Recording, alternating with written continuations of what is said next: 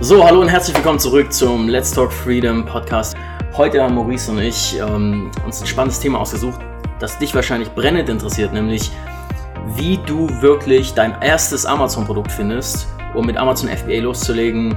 Ähm, 2019 die top aktuellen Vorgehensweisen, die wir auch nutzen, die wir unseren Coaching-Kunden auch empfehlen. Ähm, ich glaube, da herrscht ganz viel Verwirrung in dem Bereich. Du weißt, du willst irgendwie loslegen mit Amazon, aber ich glaube, ganz viele Leute haben das Problem, dass sie denken, sie müssen warten, bis irgendwann einfach eine richtig geile Idee kommt, so mitten in der Nacht oder ja. irgendwie so. Die du hast die Durchbruch-Erleuchtungsidee und dann legst du los und dann rockt alles. Und ähm, so wird es nicht funktionieren. Ja? Du musst einen Prozess finden, mit dem du zuverlässig, vorhersehbar, regelmäßig Produktideen generierst. Und dann musst du eine Möglichkeit finden, diese Produktideen miteinander zu vergleichen. Und das wollen wir heute im Detail besprechen, also bleib dran. Ja, Maurice, vielleicht erklär du doch mal kurz, wie wir normalerweise vorgehen in unseren Gruppencoachings und Einzelcoachings. Ähm, Gerade ganz am Anfang, wenn es darum geht, die Produktidee zu finden. Ähm, was ist normalerweise die Vorgehensweise, die wir empfehlen? Ja.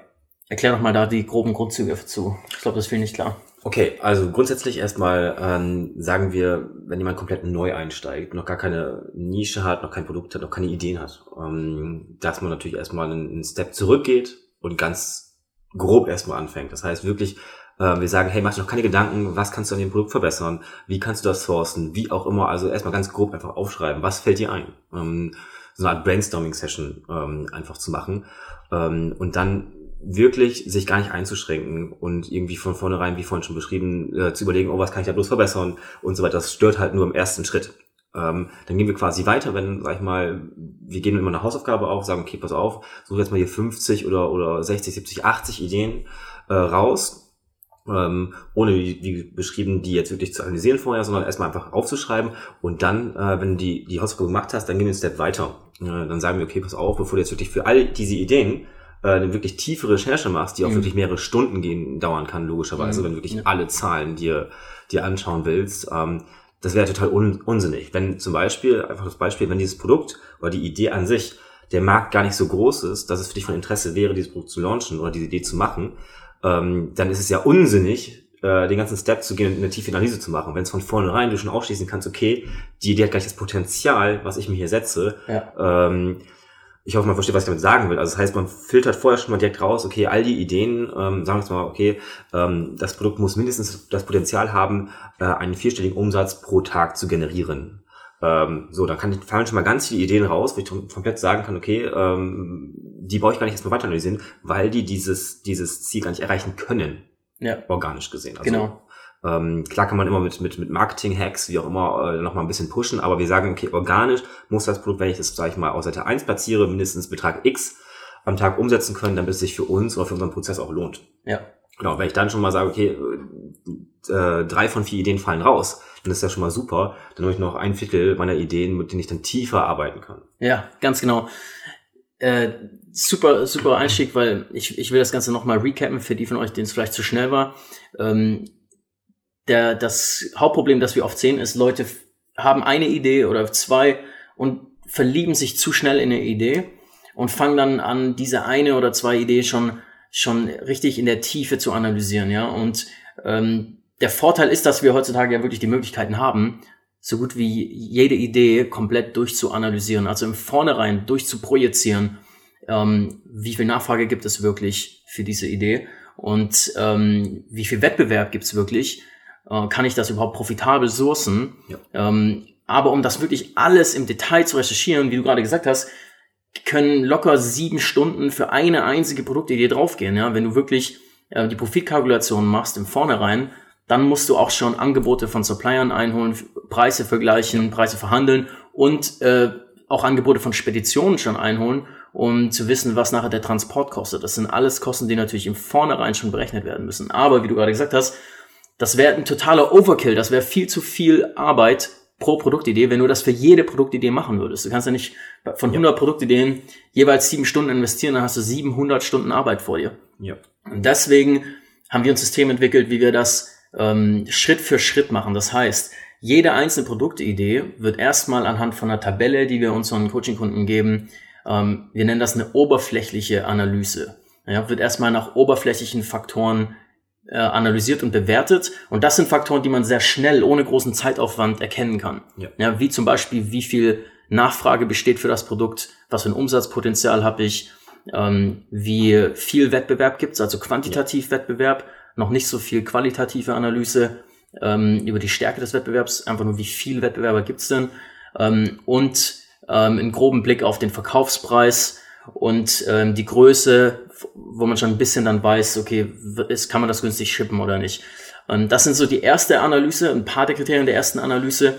Und was das erlaubt, ist anhand der Tabelle, die wir dann unseren Coaching-Kunden zum Beispiel geben, ähm, kannst du dann deinen Produktideen eine ganz klare Zahl zuordnen, ja, eine Punktzahl. Ja. Und so kannst du jetzt zum ersten Mal diese verschiedenen Ideen miteinander vergleichen. Ja.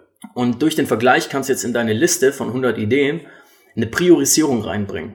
Und das ist der ganze Schlüssel, weil jetzt kannst du sagen, okay, ich mache jetzt meine Tiefenanalyse nicht für alle 100 Produkte, sondern für meine Top 3 oder Top 5 Produktideen. Ja. Und in die stecke ich die sieben Stunden richtig Tiefenanalysezeit rein, wo ich wirklich Angebote einhole, um die wirklich ganz konkrete Profitkalkulation, wo ich mir auch die Wettbewerber im Detail anschaue, wo ich eine Feature-Analyse mache, wo ich mir wirklich genau angucke, kann ich hier was bauen, was besonders ja. ist, was echte ähm, echten Mehrwert hat im Vergleich zu den Produkten, die es schon gibt, kann ich was verbessern an dem Produkt ähm, das sind alles Sachen, die kannst du nicht für jede Produktidee machen. Deswegen ist es so wichtig, eine Priorisierung in deine Produktideenliste reinzubringen. Ähm, das ist ein super wichtiger Punkt. Und ähm, wenn du Interesse hast, rauszufinden, wie das geht, haben wir ein super Angebot für dich. Ähm, und zwar kannst du einen kostenlosen Zugang zu einem Teil von unserem Online-Kurs dir jetzt sichern, wenn du hier unten auf den Link klickst. Und darin wirst du auch diese erste oberflächliche Analysetabelle finden, mit einem Ausschnitt aus unserem Inner Circle Gruppencoaching, wo wir alles zu dieser ersten Analyse erklären. Ja. Ähm, und das ist der perfekte Start für dich, um jetzt loszulegen mit deiner Produktrecherche und dann deine Ideen miteinander zu vergleichen. Ähm, also nutzt, nutzt jetzt die Chance, klick auf den Link, sicher dir den Zugang dazu. Und ähm, noch einen Schritt vorher, wenn, wenn jetzt jemand sagt, okay, cool, jetzt, ich weiß, ich muss meine Ideen, wenn ich sie habe, erstmal ähm, vergleichbar machen und dann priorisieren ähm, um noch einen Schritt weiter zurückzugehen, was sind denn ein paar Möglichkeiten, um überhaupt erstmal, wenn jetzt jemand da sagt, ich habe überhaupt keine Idee im Kopf und ich weiß überhaupt nicht, wie ich vorgehen muss, ja. ähm, was sind ein paar Tipps, um Produktideen zu generieren erstmal? Mhm. Ich nutze da immer ganz gerne oder auch mit den, mit den Coaches, die wir betreuen, die wir im Private Coaching oder auch im Inner Circle betreuen, äh, ein relativ einfaches ähm, ja, Gedankenkonstrukt, keine Ahnung, wie man es nennen will, aber eine, eine, eine Idee einfach. Das heißt, ähm, sucht euch eine Person, eine, einen Kundenavatar, eine, eine Buyer-Person, nennt man das auch. Mhm. Ähm, zum Beispiel, äh, stellt euch vor, was, ich nehme mal das Beispiel, warum auch immer, von jungen äh, Absolventen, die gerade ihren Master gemacht haben, zum Beispiel, die jetzt in die Unternehmensberatung gehen ähm, so ist jetzt eine Person, Personenkreis, wie auch immer, die stelle ich mir vor ähm, und was benutzt diese Person oder was macht diese Person? Diese Person reist zum Beispiel sehr viel. Äh, sie ist vielleicht immer so die, drei, vier Tage die Woche unterwegs und ähm, was benutzt diese Person für Produkte, worauf achtet sie ähm, und so weiter. Das heißt, ich habe dann nachher einen, einen, einen Kundenavatar, der gewisse Dinge benutzt in seinem mhm. Umfeld. Und ja, das muss jetzt nicht natürlich dieser Kreis, dann kann auch alles andere sein, Mütter zum Beispiel, äh, gibt es ja unzählige ähm, von, von Ideen, aber das macht es euch viel, viel leichter, Ideen zu gelangen, weil es steht einfach die Frage, was benutzen diese Personen in ihrem täglichen Doing oder was ja. ist deren Problem oder was, was suchen die, äh, was ist die Lösung für deren Problem in diesem ja. Fall. Und das macht es viel einfacher, erstmal an Ideen zu gelangen. Wie gesagt, als andere macht ihr dann ja nachher über den beschriebenen Prozess, über die Checklisten, über das ähm, Punktesystem, was Daniel gerade beschrieben hatte. Und äh, dann seid ihr, habt ihr ja verschiedene Ideen, die vergleichbar sind miteinander. Weil äh, nach unserer Liste zum Beispiel, es wäre total unsinnig, eine Idee zu machen, die ganz wenige Punktzahlen äh, bekommen hat in der ersten Analyse schon, schon mal. Warum soll ich mit der Idee weitergehen und massig Zeit und genau. ja, Zeit investieren? Wenn das, wenn die Wettbewerber auf Seite 1, du kannst ja durch Software-Tools wie Celix ähm, ganz einfach auswerten, wie viel Umsatz die Wettbewerber machen auf, auf Amazon. Und wenn du schon siehst, die im besten Fall, ja, derjenige mit den besten Rezensionen, der stärkste, der momentan verkauft auf Seite 1, macht nur ein paar tausend Euro Umsatz pro Monat, dann kannst du dir natürlich sparen, dann kannst du es schon direkt falsifizieren, aussortieren und sparst dir natürlich den ganzen Aufwand, eine Profitkalkulation zu machen. Und so musst du das sehen, du musst, du musst praktisch dir vorstellen, dass deine Produktidee Phasen durchläuft Und wenn sie in Phase 1 ausscheidet, kann sie natürlich alle anderen Phasen sparen. Ja. Wenn sie Phase 1 erfolgreich abschließt, äh, es gibt genug Umsatz, dann muss sie sich in der nächsten Phase beweisen. Ja. Äh, wie stark ist der Wettbewerb? Ähm, und so weiter und so fort. Und wenn du, wenn du so eine Phasenaufteilung hast, dann kannst du diesen ganzen Prozess von Produktideenanalyse nämlich auch schön abgeben in Zukunft, ähm, weil das dann schön verständlich ist auch für Mitarbeiter, Teammitglieder, und du, wir haben da so einen Aufbau, den wir auch unseren Coaching-Kunden beibringen, wie du das mit einem Projektmanagement-Tool wie Asana auch richtig übersichtlich so aufbauen kannst, dass ähm, jeder im Team sofort sieht, welche Produktidee befindet sich gerade in welcher Phase und was muss getan werden, um ja. zu entscheiden, ob sie in die nächste Phase kommt oder nicht, bis hin zu Sample-Bestellung und dann final auch Beauftragung ähm, für die erste für die erste Bestellung. Ja.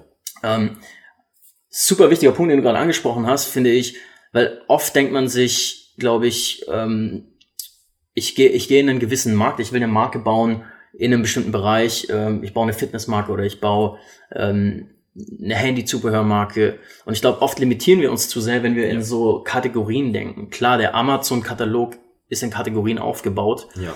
aber wir Menschen sind nicht nur in einer Kategorie tätig, ja, sondern wie du gerade gesagt hast, es macht viel mehr Sinn, wenn du über, über deine Marke nachdenkst, von der idealen Buyer-Persona auszugehen, weil dann wirst du schnell merken, dass dieselbe Buyer-Persona sehr kategorieübergreifend auch Interesse an Produkten hat. Ja, zum Beispiel, wenn du dir einen Surfer vorstellst, dann kannst du für den Surfer könntest du Produkte rausbringen von wie er das Surfbrett auf sein Dach schnallt vom Auto bis hin zu äh, dem Wachs, mit dem er das Surfbrett einreibt, bevor er surfen geht, ähm, bis hin zu Equipment für seine GoPro, um sich selber dabei zu filmen. Ähm, das sind theoretisch alles unterschiedliche Kategorien, aber wenn derjenige auf deine Website oder deinen Amazon-Shop kommen würde ja. und all diese Produkte zusammen sieht, würde er sie gern alle von dir kaufen und es würde sein Vertrauen in deine Marke stärken, dass deine Marke wirklich versteht, was er braucht im Alltag. Ähm, deswegen macht es so viel mehr Sinn, von der Person her zu denken und es macht es natürlich auch super einfach, an Produktideen ranzukommen. Ja. Eine coole Methode auch, wenn du trotzdem irgendwie komplett blank bist, was Produktideen angeht, ist, ähm, du kannst Amazon für dich arbeiten lassen mit Produktideen, indem du einfach Adjektive eingibst ähm, in der Amazon-Suchmaske. Ja. Ähm, das blende ich dann hier gleich ein. Äh, zum Beispiel, und am besten machst du das direkt mit einem Keyword-Analyse-Tool, wie zum Beispiel Keyword-Tool ähm, Dominator ähm, dass dir dann diese ganze Liste an Autofulfill-Vorschlägen vom Amazon-System direkt rauslässt als eine Excel-Tabelle. Und wenn du da einfach mal eingibst, ähm, zum Beispiel eine Jahreszahl, ja, 2019, 2018, oder du gibst einfach nur ein Adjektiv ein wie neu oder klein oder mini und sonst ohne einen anderen Begriff. Und dann lass einfach Amazon ausspucken, was Kunden dann suchen schon mit diesem Zusammenhang. Was für Mini-Produkte suchen Kunden. Ja. Ähm, und damit kannst du sehr viel Spaß haben. Da kannst du auf super interessante Ideen kommen, die dir sonst niemals eingefallen wären. Äh, versuch das mal aus. Äh, wenn du daran Interesse hast, wieder in unserem Free-Kurs, ähm, geben wir dir eine ganze Liste von Adjektiven, die du mal durchprobieren solltest. Ich glaube, da haben wir ein paar Dutzend List, äh, Adjektive drin, die du alle mal durchprobieren solltest auf Amazon. Das ist ein perfekter Weg, um einfach mal loszulegen mit den ersten Ideen. Und wir sagen immer wieder, dadurch, dass diese Vorgehensweise nichts anderes ist als Ideen, die du oben reinsteckst. Du musst dir vorstellen, wie so ein Trichter.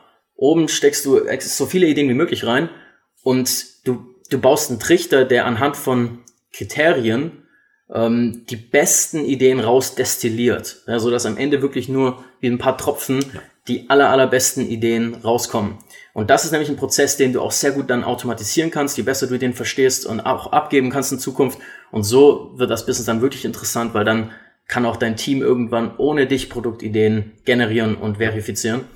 Und ähm, diese Vorgehensweise ist ähm, unfassbar wichtig, weil ansonsten endest du ab einfach endest du einfach nur mit einem Haufen Ideen, die und dein Kopf ist überall und jede Produktidee ist irgendwie in einem anderen Stadium und es ist nicht auf einer vergleichbaren Ebene. Ja. Ganz wichtig vielleicht auch für alle, die den Podcast hören, äh, amzacademy.org slash free wäre dann der Link zum äh, kostenlosen Kurs. Ja, genau. Ja, uns würden deine Fragen interessieren. Ist noch irgendwas unklar für dich? Was hält dich ab davon, die perfekte Produktidee zu finden? Ähm, ist irgendwas, was dich blockiert in dem Prozess? Irgendwas, was noch unklar ist? ähm, dann lasst es uns wissen, einfach in einem Kommentar unter der Podcast-Episode.